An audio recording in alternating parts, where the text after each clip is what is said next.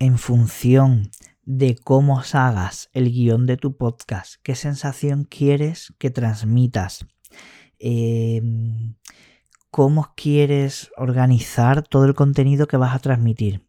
Pues en función de todo eso y de la propia personalidad que le tengas que dar a tu propio podcast, vas a utilizar más o menos recursos de audio externos e independientes a tu voz, ¿vale?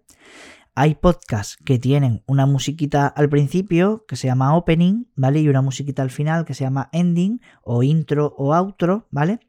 Eh, pues para presentación y para despedirse. Y después el 96% del podcast es en silencio con la persona hablando, ¿vale?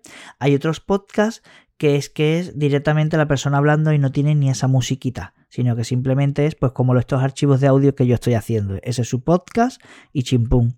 Y después hay otros podcasts que tienen continuamente y van lanzando continuamente sonidos, aplausos, carcajadas, músicas, lo que se llaman jingles, que ahora lo explicaremos un poco más adelante, ¿vale?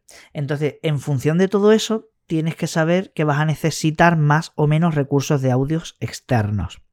Estos recursos de audio legalmente solo se pueden utilizar aquellos que son libres de derechos de autor y que están hechos precisamente para que tú lo utilices en tus proyectos, ya sean comerciales o no comerciales. No obstante, antes de bajarte alguno de este tipo de archivos de audio, tendrás que ver en la página donde te los descargues, justo en la página del archivo, si este archivo se puede utilizar con fines comerciales o no. ¿vale? En función de eso, pues tú ya podrás utilizar este, este esto. Te voy a dejar bastantes enlaces donde em, buscar este tipo de música o de jingles. Los jingles son melodías cortas que se utilizan, por ejemplo, para pasar de una sección a otra del podcast. Y son archivos a lo mejor que duran 10 segundos, 5 segundos, 4, ¿no? Y son musiquitas guay entre una y otra, ¿no?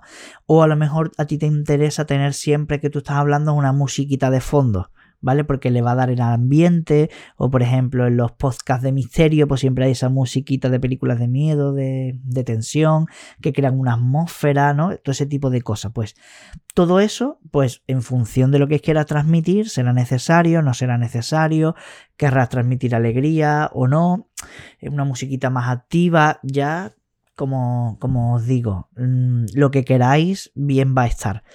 Lo importante es que te voy a decir, te voy a dejar todos los enlaces de dónde conseguir este tipo de música. Eh, recomendaciones mías de todo lo que te voy a dejar. En primer lugar, hace poco tiempo, eh, YouTube creó una propia librería de música libre de derechos para que se utilicen en sus vídeos de YouTube, pero también lo puedes utilizar porque son libres de derechos en, tus podcasts. Hay algunos de estos archivos te dicen son gratis, pero por favor si lo utilizas debes dejar la atribución al autor. Es decir, que cuando lo utilices en, en tus archivos debes poner en los comentarios quién ha sido el autor de, esa pieza musical, de esa canción, de ese sonido. Y, en muchas páginas te ponen exactamente qué texto debes poner y tú solamente tienes que copiar y pegar. En caso de que subamos el podcast a una plataforma, en los comentarios o en la descripción del podcast, al final tendrías que poner esto para cumplir al 100% con la legalidad.